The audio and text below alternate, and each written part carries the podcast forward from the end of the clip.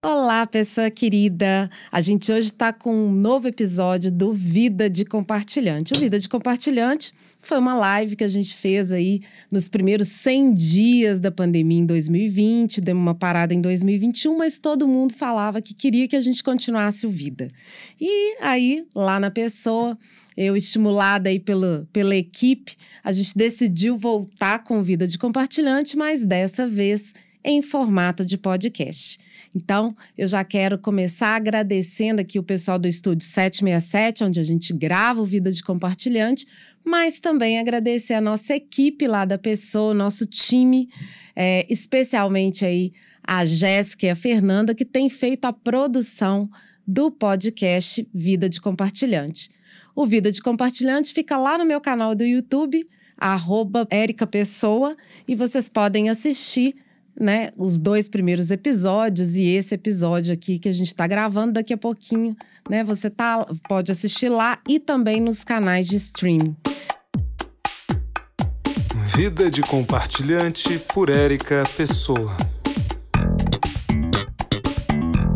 Bom, hoje a gente vai falar sobre cultura em Belo Horizonte, em Minas Gerais como um todo, mas assim com muito com foco aqui na nossa BH para fazer esse bate-papo, eu convidei dois grandes amigos meus, duas pessoas que eu admiro muito nesse setor da cultura.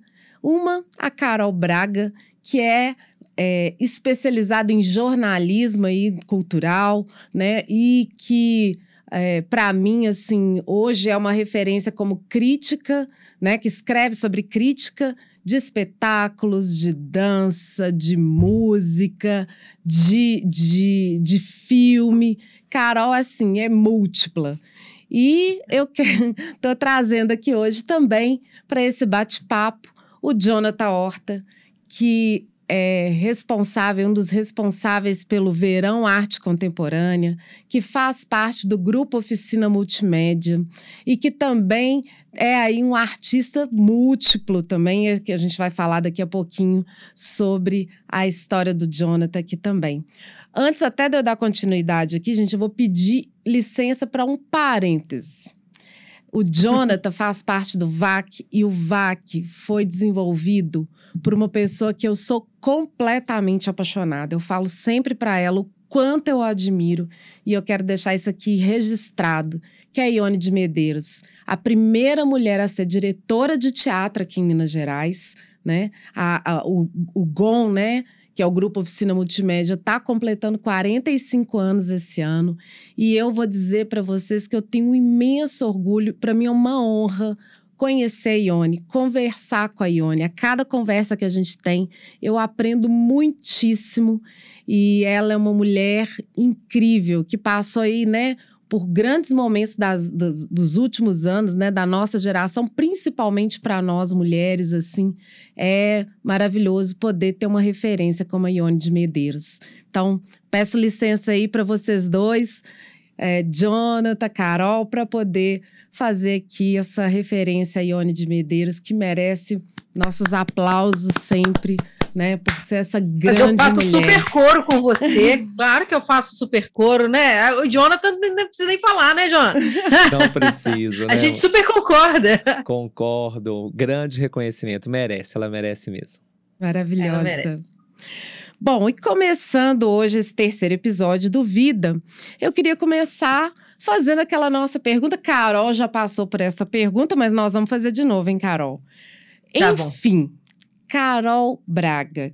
Quem é você? Apresente-se aí para o nosso público do nosso podcast Vida de Compartilhante. Olha, eu gosto de dizer que eu sou a tia do Antônio, da Laura, da Esther e da Ana, né? E que procuro mostrar para eles que com arte a vida é bem melhor. Eu acho que eu sou essa pessoa, né? Que há mais de 20 anos descobriu o jornalismo cultural, também com a Ione de Medeiros, que um dos primeiros projetos na cultura que eu trabalhei foi com, no grupo Oficina Multimédia, né, Janta? Então, tenho esse, essa, essa estreia aí, né, na, na, na arte também, profissional da comunicação com, com, né, com a Ione. E assim, eu, eu é difícil me definir, porque, como você falou, eu faço um monte de coisa, né, profissionalmente. Mas a arte, ela está em tudo que eu faço, assim, na minha vida de professora, é, os exemplos são todos relacionados à arte e à cultura, na minha vida profissional também, e na minha vida pessoal, acabei de falar aqui dos meus sobrinhos, que isso é uma, uma constância também nas nossas conversas. Então, eu acho que, Carol, é isso aí. Carol pode adotar a Júlia também, então, tá? Porque eu imagino Posso, como é tá. que deve ser ótimo ter uma tia como você para aprender esse tanto de coisa de cultura, nessa visão da arte, sair cada dia mais inspirada, enfim. Pode adotar a Julinha, tá? Tá Tô bom, vou a aqui. Tá bom. Bom, e aí, gente, essa história do Vida é sempre assim, né? A gente fala que o Vida de Compartilhante é para a gente compartilhar histórias genuínas, né? A vida como ela é, essa vida real, sem filtro. E por isso que é bacana, né? A gente vir conversar, por exemplo, com a Carol, ouvir dela aí, né? Começando a falar dela como. é, com- é, dando o exemplo aí da família dela, dos sobrinhos. É isso que a gente quer mesmo, né? Porque eu acho que viver aí a gente tem visto aí nas redes sociais cada vez mais as pessoas constroem um personagem, né? Apesar de hoje a gente vai falar aqui de personagem, que isso tem tudo a ver com cultura e com arte. Mas a gente precisa um pouco, né, dessa. é, é, da gente mesmo, como ser humano, ser cada vez mais autêntico, mais real, mais genuíno. A gente está precisando muito disso. E aí É. eu quero aproveitar para te perguntar, perguntar agora para o Jonathan, né, que está aqui comigo hoje no estúdio. Carol está remotamente, o Jonathan está aqui comigo e eu fico muito feliz de poder encontrá-lo aqui pessoalmente. Estamos distanciados, viu, gente? É, não vamos esquecer aí de nos cuidar. Jonathan acabou de contar que ele não teve Covid, não teve gripe. Então, como é que ele está se cuidando, né? Tomou lá as três doses dele da vacina, tomou vacina de gripe também. Então, aí um ótimo exemplo para todos nós, né? E a gente precisa realmente se cuidar cada vez mais. Mas, Jonathan, conta pra gente quem é esse artista extremamente eclético que é o Jonathan Horta. Então, né, como você disse, eu sou eu posso me definir como um artista de teatro, porque eu comecei no teatro e tudo que depois veio foi por causa do teatro. Comecei no teatro bem adolescente, depois vim para Belo Horizonte estudar, tive esse encontro com o grupo Oficina Multimédia, esse encontro com a Ione, que também me trouxe para essa vida profissional, teatral e artística. Então, nós três aqui né, temos esse encontro iniciático com a Ione, que é bem legal. E depois disso, depois desse contato com o multimédia, que é um grupo de multilinguagens, eu fui me experimentando também em várias outras coisas. Que no multimédia a gente experimenta todas as áreas artísticas. E hoje em dia eu sou, sou costureiro, sou professor de teatro, sou professor de figurino, pelo trabalho todo construído multimédia. E às vezes sou mestre de cerimônia de alguns eventos artísticos de Belo Horizonte. Geralmente, quando eu sou mestre de cerimônia, eu não sou o Jonathan, eu sou a Paola Bracho, que é uma personagem aí criada na noite LGBTQIA+, de Belo Horizonte. Então, às vezes, também eu sou a Paola e aí me aventuro no palco apresentando, mostrando aí um pouco dessa arte também. Queer. Gente, Paola é maravilhosa. É Incrível, incrível. Se você ainda não teve a oportunidade de encontrar a Paola aí nos eventos, olha, eu vou te falar que você tá perdendo. Tem que encontrar. E Jonathan faz uma performance incrível. Verdadeiramente incrível. E bom, gente, então aproveitando que a gente, vocês se apresentaram aqui, Carol, Jonathan, vou aproveitar também para a gente fazer aquele momento merchan. Carol, como é que a gente te acha aí nesse trabalho? Qual que é o seu arroba aí? Vai contando pra gente. Arroba Culturadoria. Ou então www.culturadoria.com.br e o arroba Culturadoria você me acha no Instagram, me acha no Twitter, me acha no Facebook, me acha até no TikTok, se quiser. Uau! Moderníssima! Adoro! E Jonathan, como é que a gente encontra aí o Jonathan, a Paola e também o Vac e o Gon? Conta pra gente. Olha, você vai encontrar Jonathan no arroba JonathanHF. A Paola você vai encontrar no Facebook Paola Bracho. Você vai encontrar o Multimédia no arroba Oficina Multimédia e o Verão Arte Contemporânea no arroba Verão Arte. Facebook e Instagram de Oficina Multimédia e Verão Arte são iguais, então você vai encontrar os dois. Lá você consegue seguir ter informações sobre o grupo, o evento e sobre os artistas também do grupo. Maravilhoso. Bom, gente, então como a gente hoje vai falar sobre cultura em Belo Horizonte e Minas Gerais também, mas eu queria muito falar aqui da nossa cidade, assim. A gente aqui já tem, já, é, a gente aqui, eu, Carol e Jonathan, acho que eu posso contar para vocês que a gente nasceu no século passado ainda, nós somos do outro milênio. Né? Sim. A gente é do outro milênio. Então a gente passou aí pelas construções culturais de Belo Horizonte. A gente falou que agora, né, que o GOM, por exemplo, tem 45 anos. Mas a verdade é que nos anos 80, 90, início dos anos 2000, aqui em Belo Horizonte tinha uma história de que todo mundo que era muito bacana na arte, para se destacar, tinha que ir embora da cidade. Né? Então a gente formava aí grandes artistas, pessoas da cultura, os próprios jornalistas de cultura, todo mundo ia embora. E aí a cidade ficava empobrecida. Né? Porque na hora de colher o fruto aí dessa formação artística e cultural da cidade, as pessoas estavam indo embora. E a gente ficava meio empobrecido aqui, não tinha tantos equipamentos culturais e etc. Então eu quero ouvir de vocês é, o que, que é que aconteceu nos últimos anos que fez Belo Horizonte começar a ter uma efervescência cultural? Porque a gente tá, viu aí um tanto de eventos novos, em áreas diferentes, artistas que estão marcando aí a história mineira, nacional, internacional. O que, que vocês viram aí que fez essa diferença? E conta pra gente um pouco aí dessas referências para vocês na cultura e na arte. Posso começar? Bom, eu sou dessa geração, talvez, que viu que, que, esse aumento, esse crescimento, né? Porque quando eu chego em Belo Horizonte no início dos anos 2000, tem vários festivais que já se, tinham se iniciado antes, talvez FIT, o Fórum de Dança, o ECUM, que era o Encontro Mundial de Artes Cênicas, ou seja, eram vários eventos que já tinham se iniciado, mas a gente vê no início dos anos 2000, eu chutaria que até mais ou menos 2010, uma expansão cada vez maior desses eventos, festivais, com muitos patrocínios, prêmios, investimento público, investimento também de empresas. Então, eu acho que isso ajudou a projetar Belo Horizonte. Eu te diria, Érica, que a gente sempre teve mesmo esse êxodo que talvez é comum no Brasil inteiro, de sempre uma busca por São Paulo e Rio de Janeiro. Uhum. Mas Belo Horizonte sempre foi uma efervescência. Acho que hoje em dia já temos até estudos aí da Semana de Arte Moderna de 22, que São Paulo é que estourou, mas agora no centenário de 2022 já estão fazendo esses estudos de como Belo Horizonte acompanhava esse movimento, por mais que não tivesse a repercussão que acontecia em São Paulo.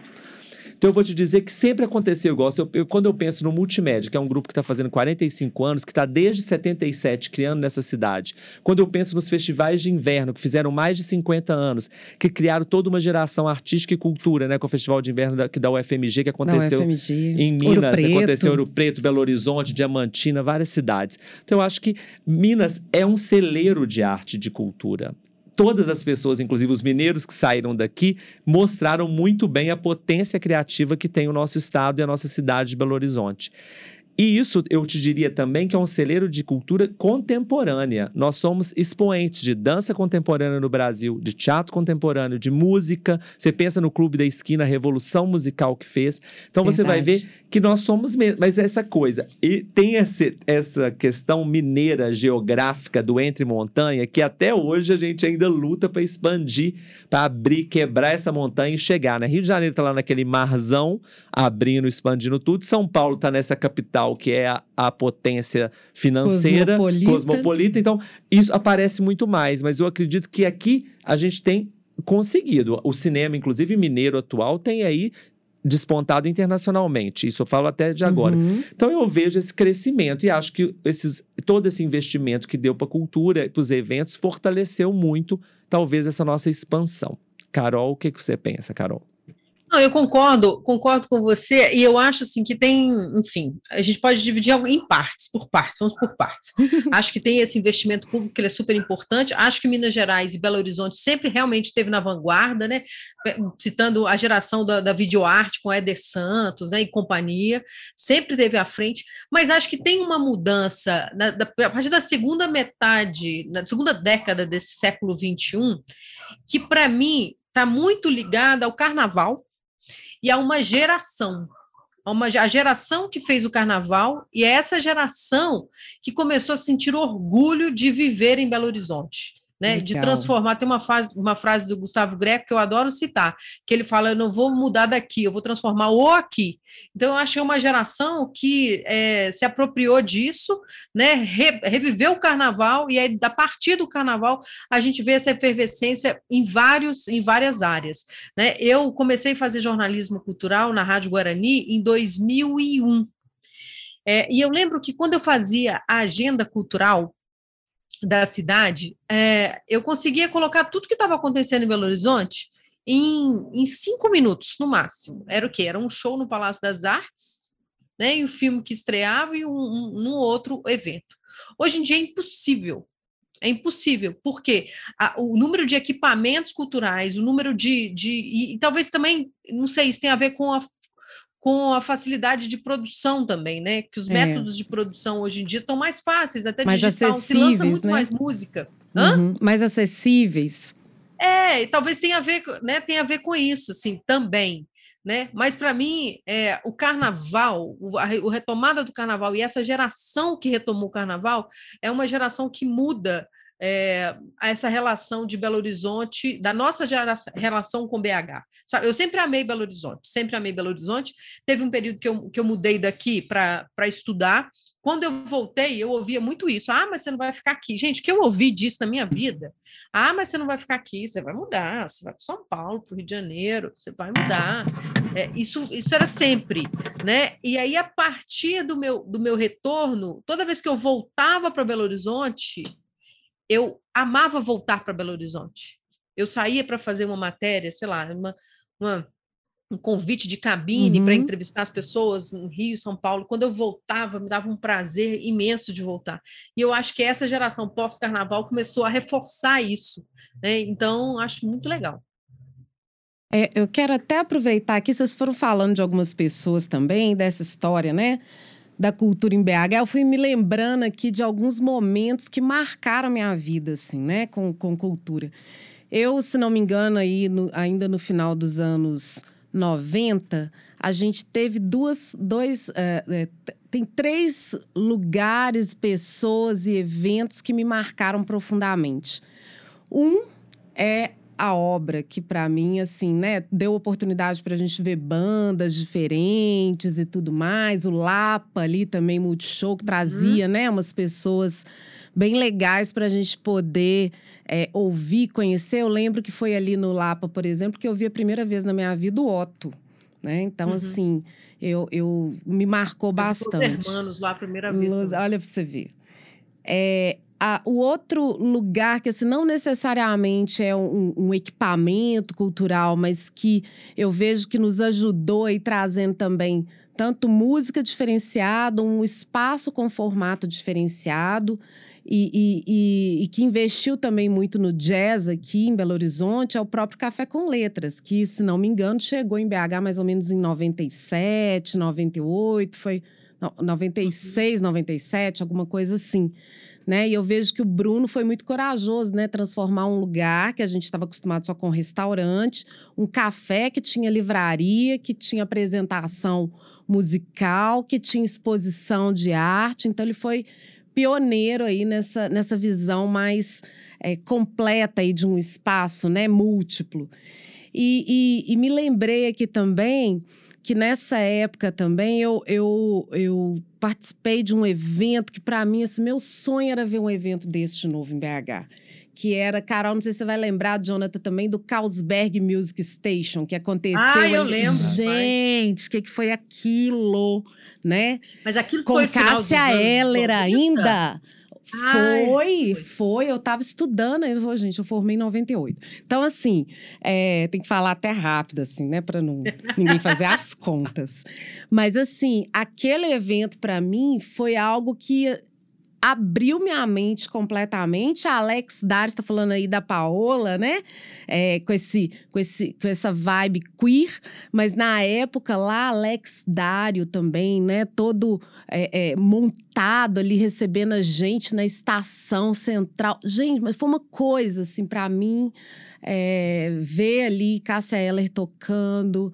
É, não, eu foi, foi para mim um divisor de águas, né? A gente dentro dos, do metrô, indo de estação em estação, cada estação tinha um espetáculo diferente.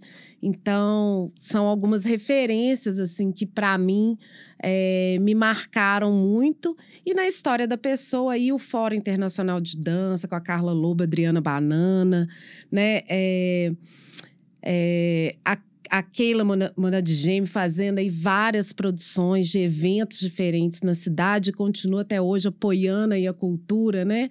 Com, com a, o Jacinta. É, e pessoas aí mais novas no, no, processo, né? O Bernardo do Espinhaço, que é um músico que eu adoro. O Sarará, que as meninas lá da Macaco produzem muito bem, com novos shows maravilhosos.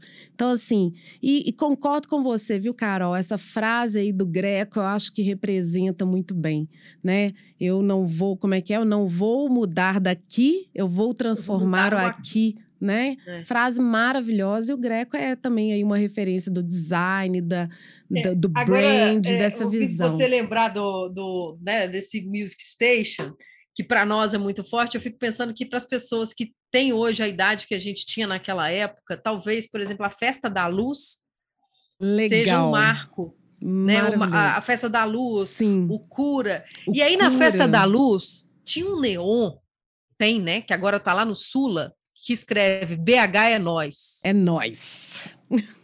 Né? E esse neon, ele diz sobre essa, essa, esse pertencimento à cidade que essa geração Verdade. carrega, que eu acho lindo. Lindo mesmo, muito lindo.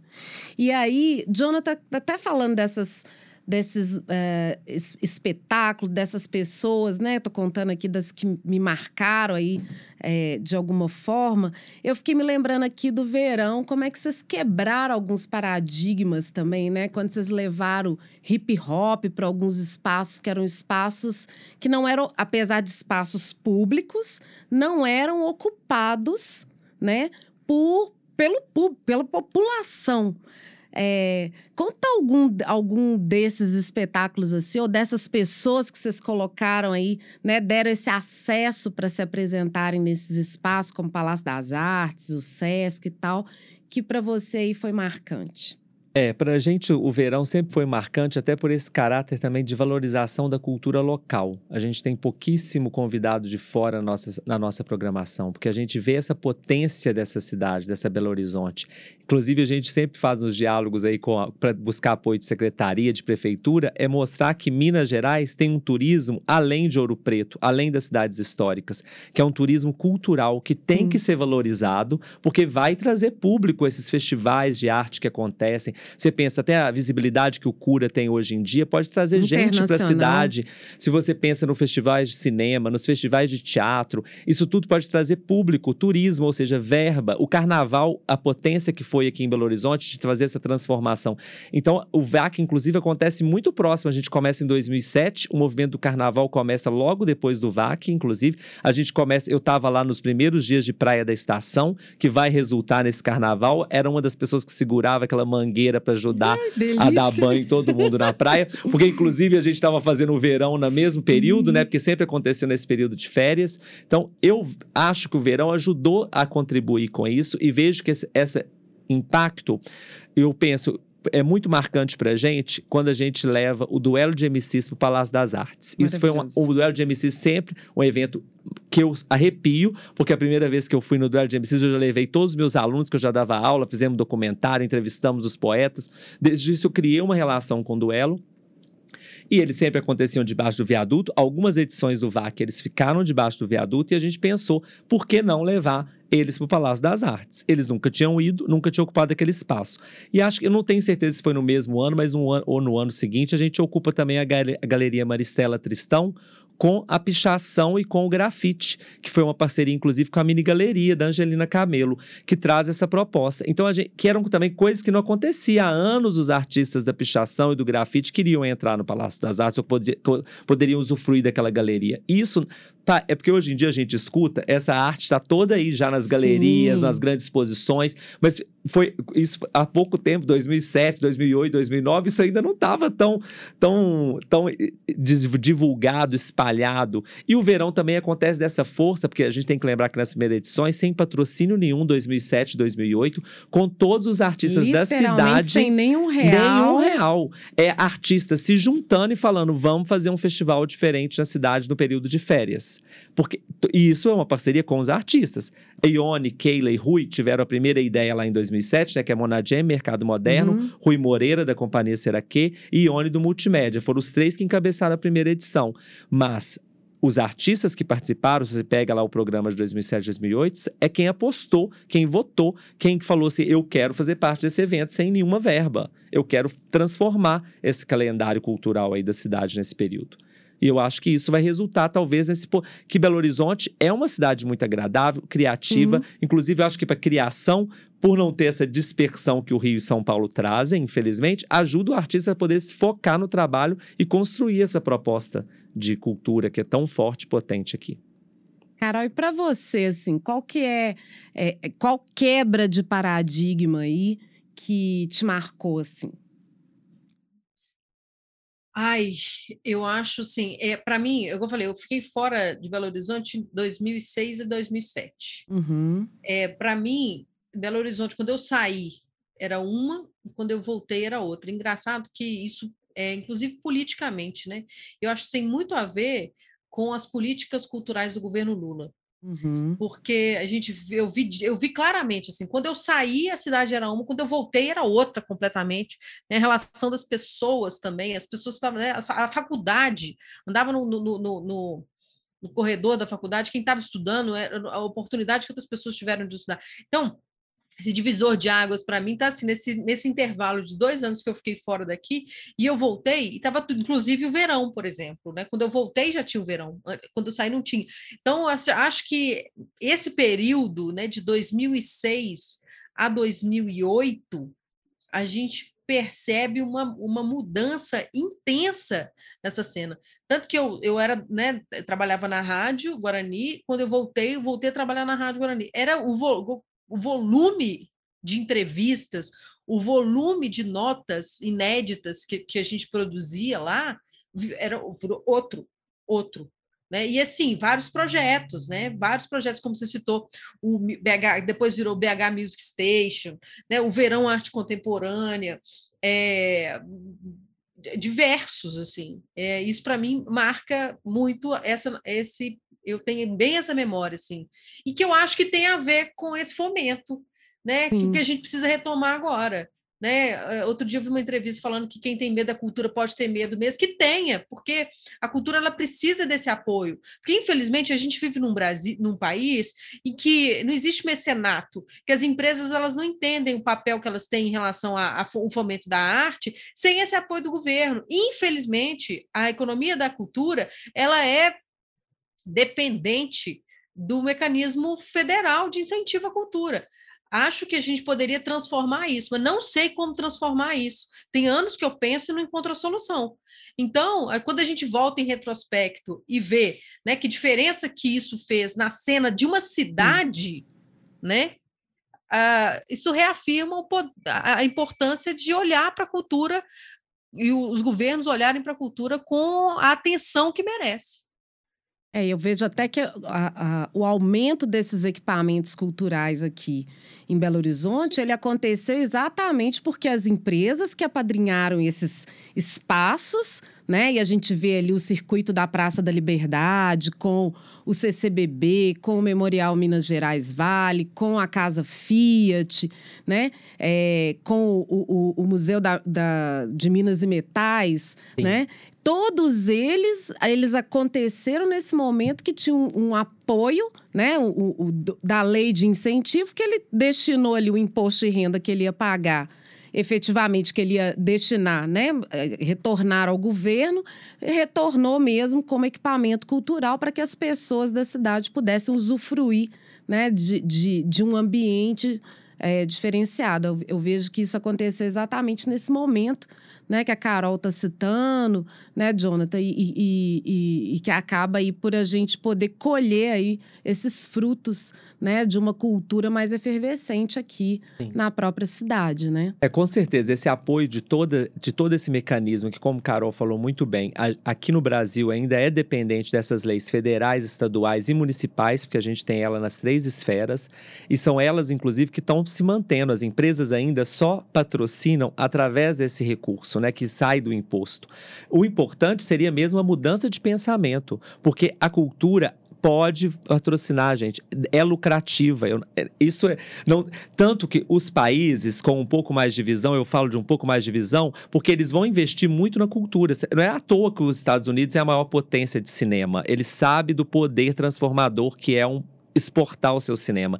Não é à toa que a Coreia, atualmente, é a maior investidora em cinema, arte contemporânea. Ela sabe da importância de levar o pensamento do artista contemporâneo dela para as maiores exposições do mundo. Eles têm galpões inacreditáveis atualmente, eles estão atuando fortemente na cultura. A gente pega aí numa cultura até pop, a K-pop, nesse né, movimento que Sim. mobiliza o mundo. Gente, isso não é à toa, eles sabem no poder de transformação de pensamento, de ideologia. Então, o Brasil, que é uma potência, igual hoje mesmo eu estava lendo uma reportagem maravilhosa, até antiga, sobre o Glauber Rocha e da, da revolução que ele faz quando a Europa descobre o cinema dele. Então você pensa, isso 60, então você pensa, se isso tivesse continuado, se tivesse continuado essa valorização, essa potência, o Brasil é um país diverso e muito potente, com muita força cultural. É Mas, verdade. infelizmente, a gente viu nos últimos anos um retrocesso absurdo. A gente perde ministério, a gente perde secretaria de cultura. Então, a gente perde, tem perdas irreparáveis. Os espaços, por mais que ainda estão sobrevivendo através de leis, estão ficando sucateados. A arte está sendo combativa. Sim. Então, a gente, eu até vi né, uma entrevista, a Carol cita aí a, o Lula nos anos de 2007, desse movimento desse, que, que o PT trouxe e que outros partidos também trouxeram em outras esferas, mas você vê que isso foi importante. Até eu vi uma entrevista que ele fala que vai voltar com o Ministério se ganha, que vai voltar com uma comissão para pensar a cultura, porque a gente tem que pensar, a gente tem que fomentar, a gente não pode. E o nosso combate não é, é uma ideologia social, política e cultural, mas é porque a gente transforma a realidade do entorno. Um país que valoriza a sua cultura tem menos violência, tem menos gente doente, inclusive. Cultura também é saúde. É, eu tem uma história que eu achei incrível agora. Parece que na Espanha a retomada dos teatros foi muito forçada, porque a Espanha, como é um país com muito idoso, o idoso frequenta muito teatro. Então, você paralisar o teatro é um problema de saúde. O idoso não ter um espaço para poder conversar, conhecer, sair, passear. Então, eles falam, eles forçam a volta ao teatro, mesmo no momento pandêmico, os, estudando protocolos por conta disso. Ou seja, até a cultura ajuda, inclusive, na saúde da nossa, da nossa população. É, inclusive no começo da pandemia, que eu, a, a, a, as companhias né, de teatro, de dança, para os músicos eu acho que foi até um pouco mais é, veloz essa, essa, essa volta né, para o cenário e com, com, com as lives musicais, etc. Mas para o teatro para a dança, eu acho que é, ficou ainda um, é, aquele pensamento assim, como que nós vamos fazer? Né? Como que eu vou apresentar um espetáculo? Como que é, é, ficou aí uma busca aí pra, por esse novo formato. Né? E a gente que estava acostumada a frequentar os espaços culturais e, e, e, e a, a, se alimentar mesmo de cultura e arte, para a gente também foi muito difícil, né? Foi muito difícil. Eu, eu confesso que, assim, é, a oportunidade de vivenciar cultura e pessoas, né, conviver com pessoas da área da cultura, ampliou demais a, a, a minha mentalidade, assim, né? E a gente ficou ali não só distanciado fisicamente, né, dos nossos familiares, amigos, né, e tudo mais, mas ficou muito fechado numa caixinha né? E que a gente não podia mais ter esse compartilhamento e essa visão mais ampla do que, que as pessoas estão fazendo, porque eu, eu que não sou artista e que não, não tem tanta essa. É, sou, sou espectadora apenas, né? Eu vou dizer para vocês assim: eu vou nos espetáculos, eu escuto uma música nova, eu, eu vejo lá uma apresentação de dança e dança contemporânea, que é o que eu mais gosto, né? Fui formada assim lá pela Adriana e pela Carla, ainda bem que eu encontrei elas no meu caminho. Eu fico imaginando Gente, a gente ficou se sentindo tão é, órfão. E, e, e, quando a gente, quando eu vou a um espetáculo, eu vejo as pessoas fazendo coisa, eu falo, Gima, da onde que esse povo tirou isso? Como é que eles conseguem pensar nisso? Hoje a gente falou até do, do Boca de Ouro aqui, né? Que vocês fizeram lá, o Gon, é, que eu fui assistir três vezes, e eu fico assim, Gima, como que Ione, os meninos, Jonathan, Henrique, como é que eles pensam nessas coisas? Como é que ele pega aquele texto lá e cria um negócio desse, assim, maravilhoso demais? Né? Eu sempre penso nisso, falei, gente, eu queria ter uma criatividade dessa, sabe, ter essa essência e tal. E vi que a gente ficou é, muito dentro dessa caixa, muito órfão mesmo, né? Nós estamos tentando retomar nesse momento, mas ainda, ainda tem sido difícil, né? E chegamos ao fim de mais um. Ops, nada disso! Dessa vez teremos continuação. É isso mesmo, pessoa querida. Afinal, bate-papo bom assim merece parte 2, não é mesmo? Mas calma lá. Acalma o coração que amanhã a parte 2 já vai estar disponível aqui para você. Então, volte em breve para dar o play, porque ainda tem trem demais para falar sobre a cultura da nossa amada Minas Gerais.